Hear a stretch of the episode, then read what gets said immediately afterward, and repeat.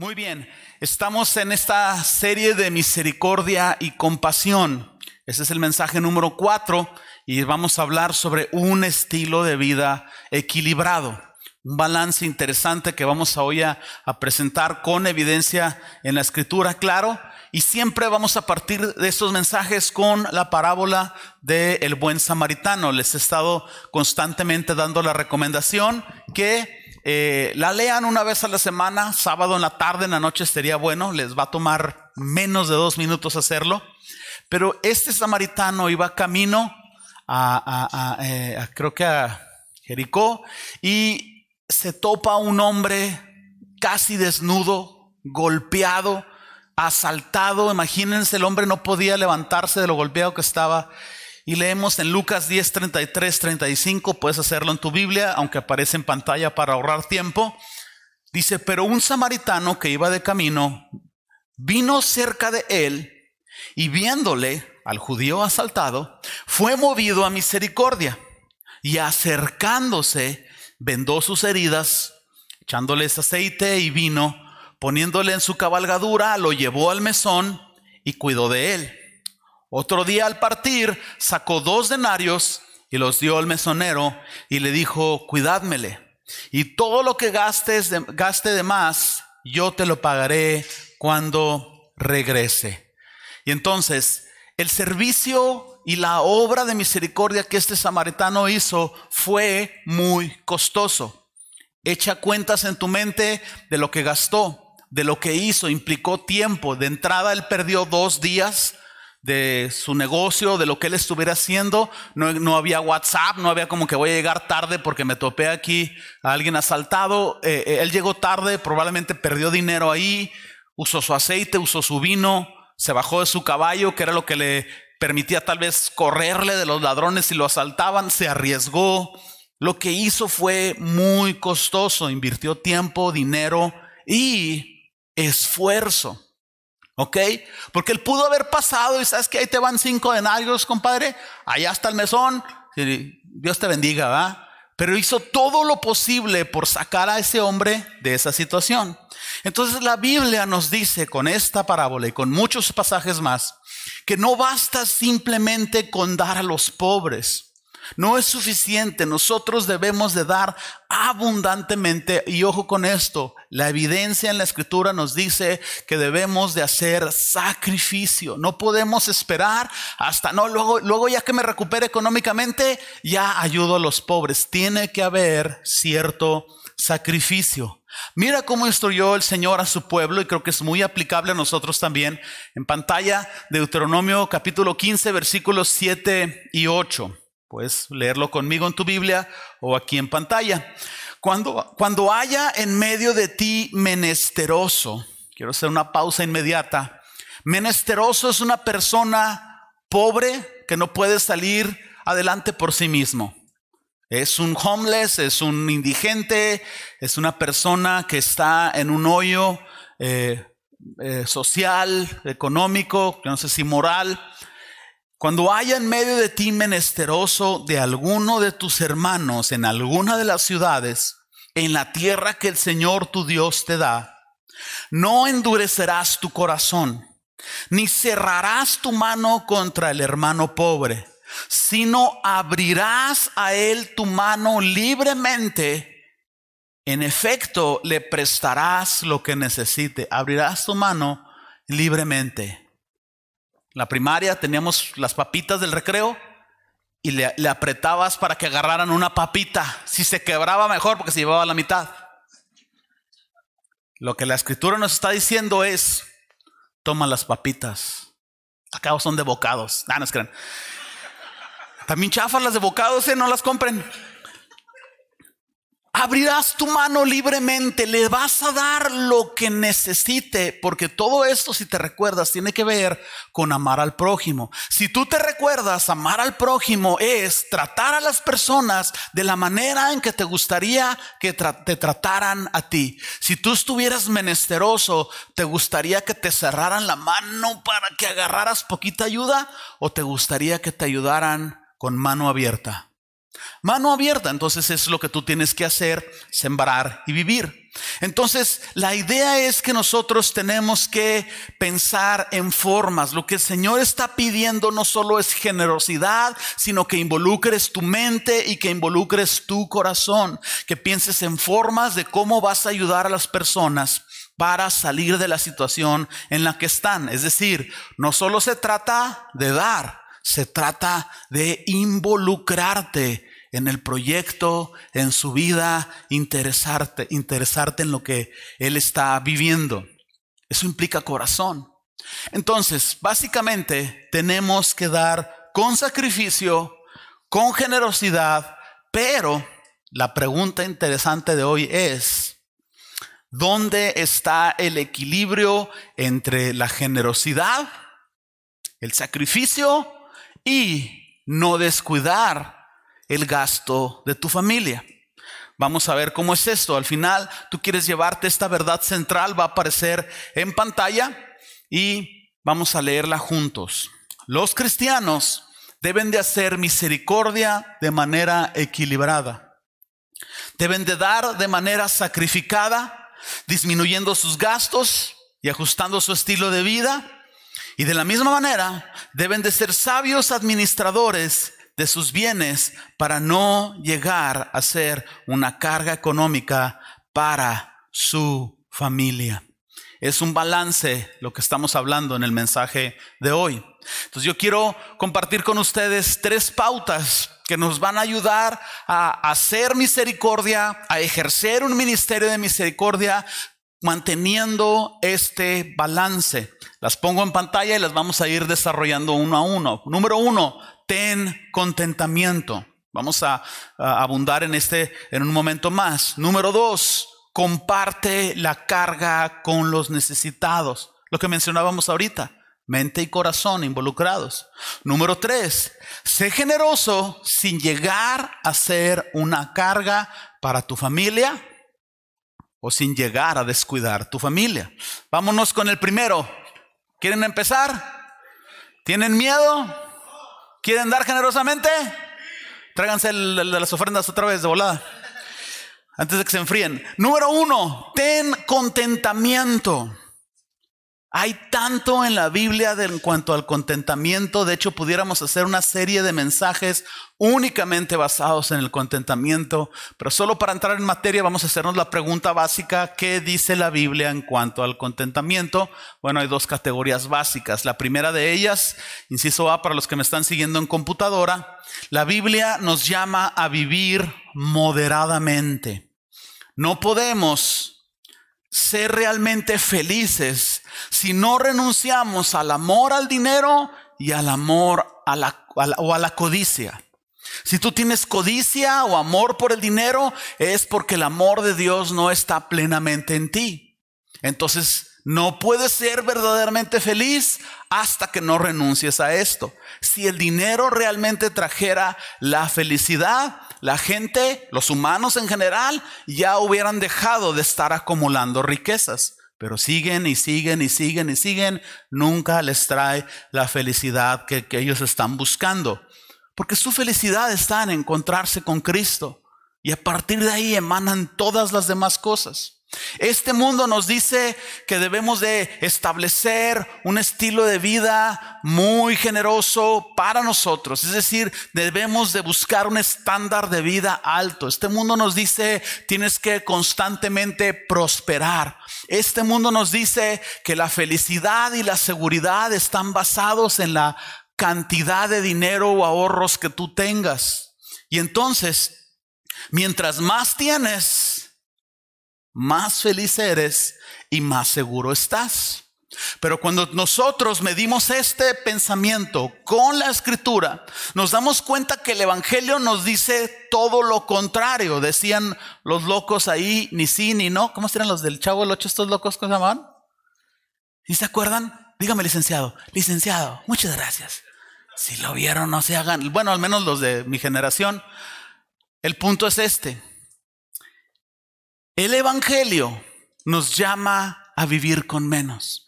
El Evangelio es un constante llamado a vivir con menos. Si el Señor Jesucristo dijo, si tú tienes dos capas, Da la que te sobra.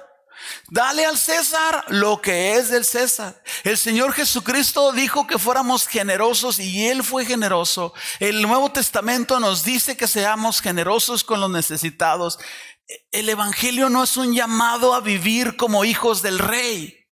El Evangelio es un llamado a vivir cada vez más con menos. De esto se trata el contentamiento. Mire lo que dice Hebreos 3:5, nueva traducción viviente en pantalla. No amen el dinero. Estén contentos con lo que tienen, pues Dios ha dicho, nunca te fallaré y jamás te abandonaré. Cuando yo leo esta parte de Hebreos me, me lleno de fe, de alegría, de veras, hasta descanso porque el Señor me está hablando a mí como mi Padre y te está hablando a ti como tu Padre y te está diciendo, no te voy a abandonar. No te va a faltar nada. Jesús lo dijo en el sermón del afán y la, la, ansiedad. Y cuando tú crees esto con todo tu corazón, que Dios es tu proveedor y que Él no te va a abandonar financieramente hablando, que Él siempre te va a dar lo necesario para vivir entonces tú puedes ser libre de tener en el dinero y en las posesiones tu sentido de felicidad y tu sentido de seguridad. Vámonos a la otra cosa que la Biblia habla en cuanto al contentamiento, inciso B, para los que están en computadora. La Biblia nos llama a vivir contentos con una vida sencilla y moderada. Alguien dice, pues así vivo yo pues póngase contento pues. Primera Timoteo 6, versículo 6, ese sí quiero que me sigan en sus Biblias. Por favor, abran ahí sus Biblias, sus aplicaciones y ayúdenme a encontrar Primera Timoteo 6, 6. Vamos a empezar a leer a partir de esa parte.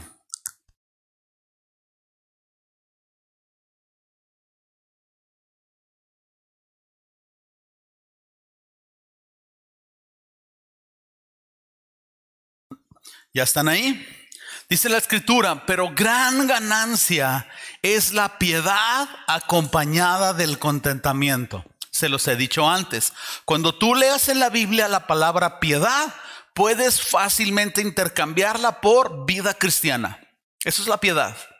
La, la vida cristiana se vive de una manera increíble cuando tú decides estar contento con lo que tienes. Versículo 7.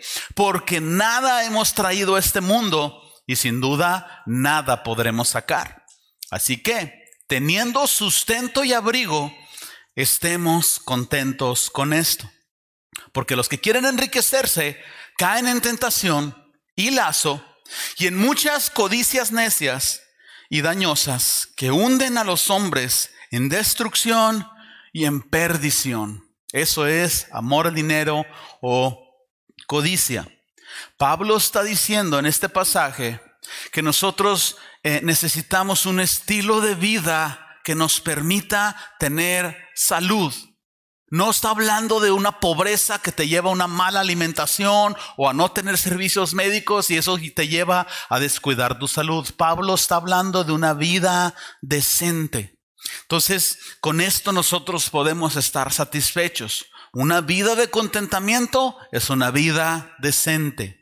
El asunto es que el concepto decente va a variar de acuerdo a la codicia o a la madurez o inmadurez espiritual de las personas, porque alguien va a decir, no, yo necesito una casa en campos elíseos, elíseos, elíseos, para vivir decentemente. La Cheyenne y yo vivo decentemente. Otros van a decir, mira, si ya tuviera un carrito no le hace que tiemble y saque humo, pero que me lleve a mi trabajo, para mí eso sería decente. Pero bueno, observa que Pablo está hablando de abrigo y sustento, necesidades básicas cubiertas. Entonces, tener esto no es, no es pobreza, es en un sentido saludable decencia. La pregunta es esta. Pablo está diciendo, abrigo, sustento, estés contento. Pero entonces eso quiere decir que los cristianos no deben producir dinero. Eso quiere decir que los cristianos no deben de vivir con más sueldo, no deben de tener más posesiones, no deben de ser ricos. ¿Es pecado ser rico? Vamos a ver qué dice la escritura. En ninguna manera, de entrada se los digo, no es lo que Pablo está diciendo. El primer motivo para trabajar es la gloria de Dios. Lo que tú debes de hacer es trabajar con excelencia en lo que haces, porque esa es la manera en como Dios es glorificado. Pero cuando tú hagas las cosas con excelencia, con puntualidad, con responsabilidad, invariablemente tú vas a crecer escalones en la empresa y eso te va a llevar a un sueldo mayor. Entonces, el trabajo duro que glorifica a Dios te va a llevar invariablemente a tener más dinero.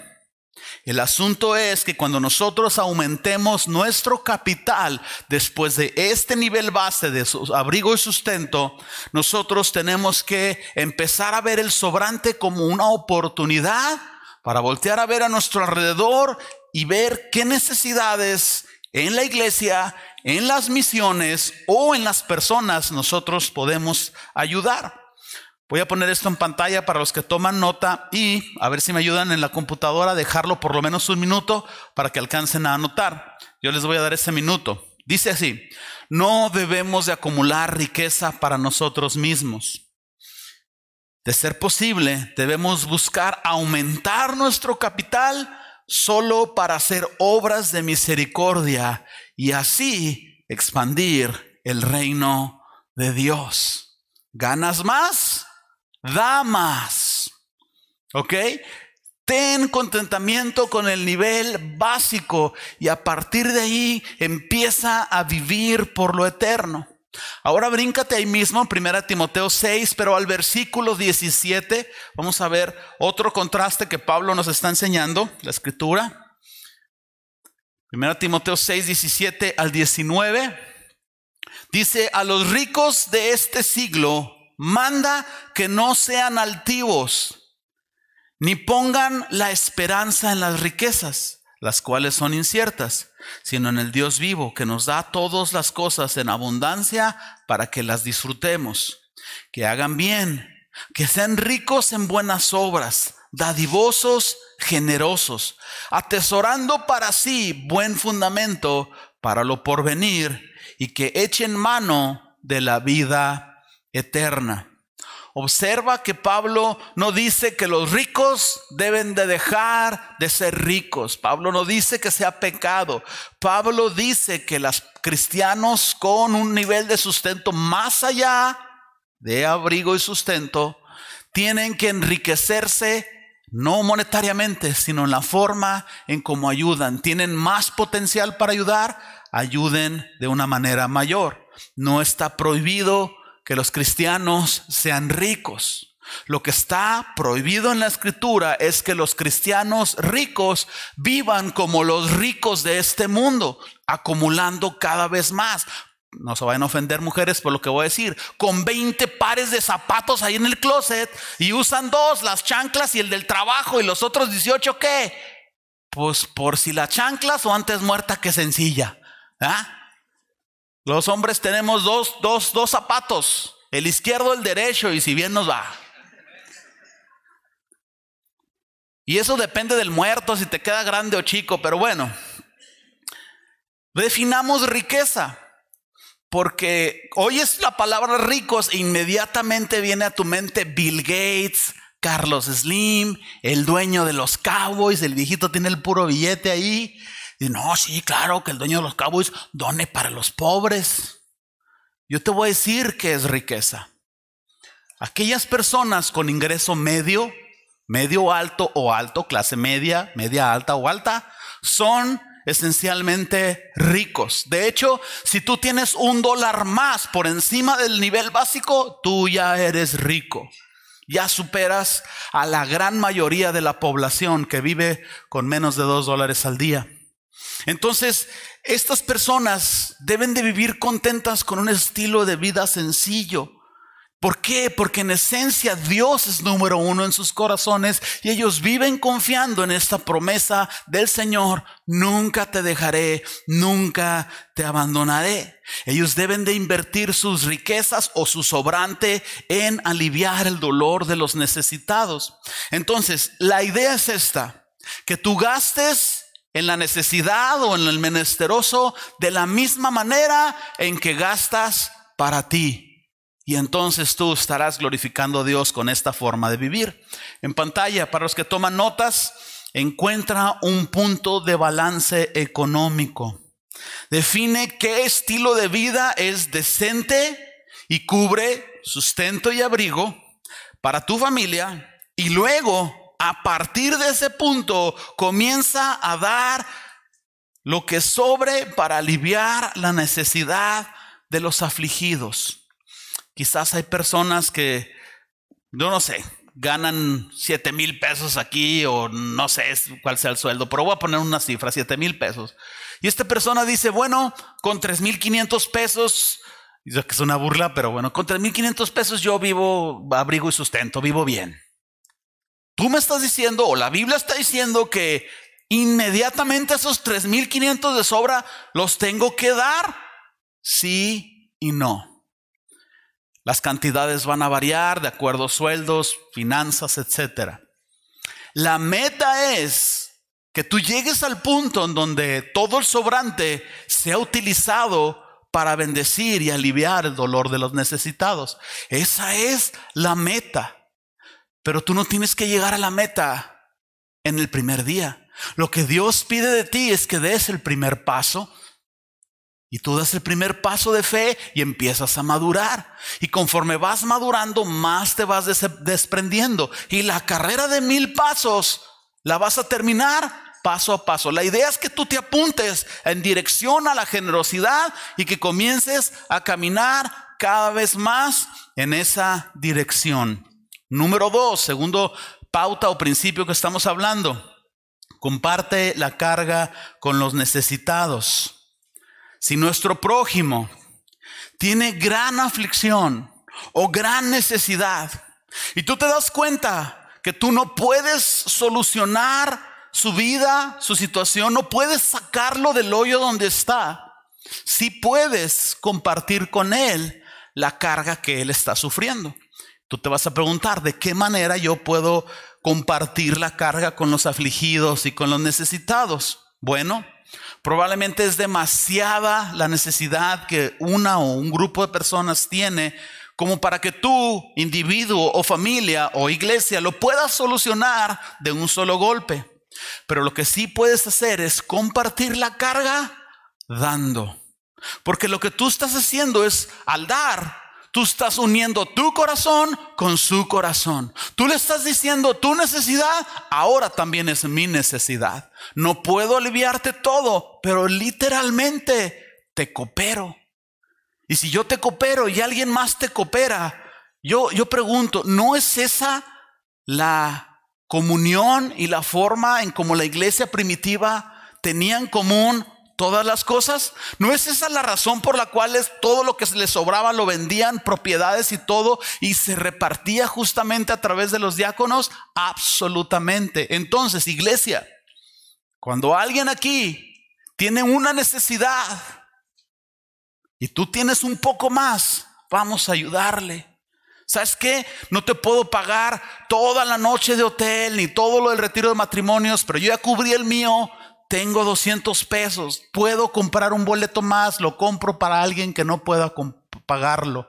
Tus hijos van a ir a este viaje, mira, no puedo pagárselos, pero puedo cooperarte para que tú completes. O le puedo pagar a uno y tú pagas el otro. Si tú tienes, puedes ayudar a la necesidad de los de la familia de la fe. Y esto es compartir la carga.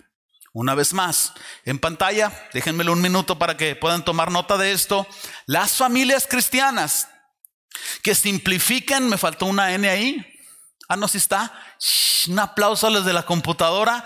Lo corrigieron, aquí en mis notas estaba mal.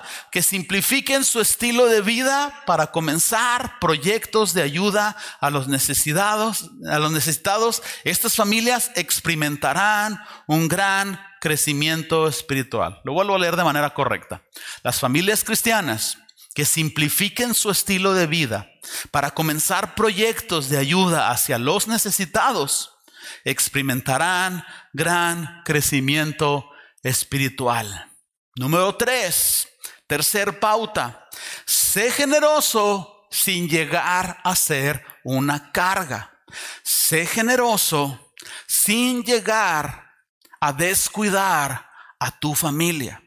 Porque si por ser generoso y generoso y generoso y te emocionas y te encarrilas, tú estás dando y dando y dando y descuidas a tu familia, tú ahora te conviertes en un menesteroso que va a necesitar la ayuda de los demás. No es en ninguna manera sabio. Como dice el dicho, ni tanto que queme al santo, ni siento volando. Sí, cierto. Muy bien. Entonces, ni tanto que no lo alumbre. La sabiduría nos dice que no debemos de donar nuestros ingresos de tal manera que nosotros o nuestros hijos queden descubiertos o nosotros y nuestros hijos sean ahora una carga financiera para la familia o para la iglesia. Si tú tienes más de una casa, más de una propiedad, y palabras como esta quebrantan tu corazón, sacuden tu vida y tú dices, me quedo con una casa y vendo la otra y lo dono a la iglesia, lo dono a las misiones, lo dono a las obras de misericordia, tú estarás honrando a Dios de manera increíble. Pero si tú tienes solo una casa o una forma de una propiedad, solo una, y tú lo das a los necesitados, vas a ser un caminante errante Vas a ser una carga porque alguien de tu familia te va a tener que acoger, vas a estar pagando, vas a estar batallando y esto se aplica a cualquier otro concepto. Esencialmente, tú estarás negando la piedad, estarás negando que Jesucristo está en control de tu vida. En pantalla, 1 Timoteo 5:8 es un respaldo para lo que estoy diciendo. Dice, porque si alguno no provee para los suyos, mayormente para los de su casa, ha negado la fe y es peor que un incrédulo. Porque un incrédulo no tiene la sabiduría de la palabra de Dios y Cristo no está gobernando su corazón. Pero aquel que Cristo su Señor y que realmente el Espíritu Santo lo está guiando, el Espíritu Santo te va a guiar a vivir con menos, pero no te va a guiar a que te conviertas en una persona pobre y descuides a tu familia. Entonces, una cosa es hacer misericordia, la otra es convertirte en una persona que necesita misericordia. Es correcto que proveas para tu familia, es correcto que proveas para tu futuro. No tiene nada de malo que tú tengas un ahorro para tu futuro. Porque un día tus hijos se van a ir y un día tú vas a ser ahí un viejito y vas a necesitar ayuda de pagar el Uber que te lleve a comprar el mandado, yo no sé, vas a necesitar ayuda y tú no quieres ser una carga para la familia, no tiene nada de malo que tú tengas un ahorro para la vejez. Lo que yo creo que está mal es que todas tus ganancias las acumules como un ahorro para la vejez y que no hagas ninguna obra de misericordia. No tiene nada de malo de tener un afore. Miren, yo no sé si al rato nos lo van a quitar. Ay, no digas eso, hermano. El Señor te ha dicho, nunca te dejaré, nunca te abandonaré. Si el gobierno nos quita los afores, el Señor te va a proveer de alguna manera, pero si tienes el beneficio, úsalo. Un seguro de vida, adquiérelo. Un seguro de auto, adquiérelo. Tú no quieres una deuda increíble. Es correcto, es sabio. Solamente no pierdas de vista que ese seguro, ese ahorro, ese afore es hecho por causa de sabiduría y ese seguro o ese ahorro no es tú causa de felicidad, ni tu seguridad de sustento, ni tu, no, no te da el sentir de seguridad. Tú tienes que estar conscientemente consciente de esto. En pantalla, nuestra generosidad no debe de llegar a ser una carga para los demás. Da con sacrificio, pero no descuides el abrigo y sustento de tu familia. La idea es que cuidar a tu familia no sea el pretexto para no hacer misericordia, ni que la generosidad para hacer misericordia no sea la razón para descuidar a tu familia. Dios nos llama a ser sabios y generosos al mismo tiempo. Encuentra tu punto de balance. Échale números. Ahí tenemos un libro, para nada lo promuevo por ventas ni nada, eh, pero se llama ¿Cómo llego al fin de mes? Todo lo que tú leas de Andrés Panasiuk, tú lo quieres leer, te va a bendecir. Para irnos y terminar este mensaje, llévate esta verdad central. Los cristianos deben de hacer misericordia de manera equilibrada. Deben de dar de manera sacrificada, disminuyendo sus gastos, ajustando su estilo de vida y de la misma manera deben de ser sabios administradores de sus bienes para no llegar a ser una carga económica para su familia. Antes de orar y antes de hacer un llamado a aquellas personas que quizás quieren rendir su vida a Cristo hoy, les recuerdo que en unos domingos más voy a hacer un llamado Voy a hacer un llamado porque esto es una serie de mensajes para despertar conciencia en la iglesia y ser una iglesia rica en buenas obras. Pero también es para despertar el llamado de algunos de ustedes que Dios les está hablando a su corazón para hacer una diferencia en este mundo. Dios se está moviendo a hacer misericordia. Voy a formar un equipo y si tú quieres ser parte de ese equipo, vas a pasar al frente. Si tú ya tienes una área de servicio ahorita, eres un anfitrión, eres un maestro de escuela dominical, un miembro del grupo de alabanza, y tú pasas al frente, tú sabrás que lo que tú haces en tu servicio se va a agregar tu compromiso de trabajar en este proyecto permanente llamado compasión para ver con mente y corazón cómo podemos involucrarnos en tanta necesidad que hay a nuestro alrededor. Deja que Dios siga hablando a tu corazón. Quizás todos quieren cerrar sus ojos y antes de orar, yo quiero simplemente decirte, tú estás aquí por primera vez, por segunda vez. Yo no sé si tú has rendido tu vida a Cristo para salvación te recuerdo que tu pecado te separa de Dios, que tú eres igual que todos nosotros pecador y que es precisamente la razón por la cual Cristo vino y se ofreció como sacrificio para pagar por tu pecado, para que tú pudieras tener la oportunidad de ser librado del castigo eterno y por la fe entregar tu vida a Cristo. Quizás tú habías sido esclavo de tener en el dinero y en las posesiones tu idea de seguridad o felicidad. Tú puedes hoy reencontrarte con tu Creador y darte cuenta que no necesitas esas cosas, que lo que tú estás buscando es a Jesús y su amor que Él te lo da libremente en este día. Quizás tú quieres rendir tu vida a Cristo. Y con los ojos cerrados yo quiero preguntar, ¿alguien aquí quiere rendir su vida a Cristo, si, tú, si es así, tú lo puedes indicar levantando tu mano. Tú levantas tu mano, nadie te está viendo, no queremos avergonzarte, pero al levantar tu mano nosotros sabremos que necesitamos ayudarte a rendir tu vida a Cristo. ¿Alguien aquí quiere rendir su vida a Cristo? ¿Alguien aquí quiere hacerlo? Muy bien.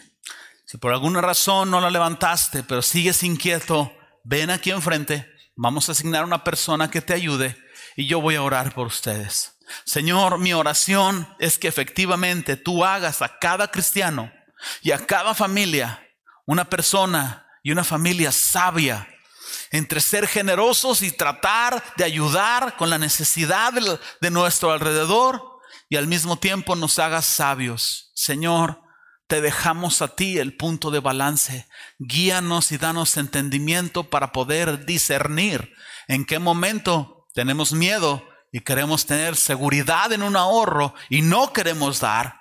Y en qué momento estamos emocionados dando más allá de lo que la sabiduría nos dice que no debemos de hacer. Señor, ayúdanos a mantener un balance en el nombre de Jesús. Amén.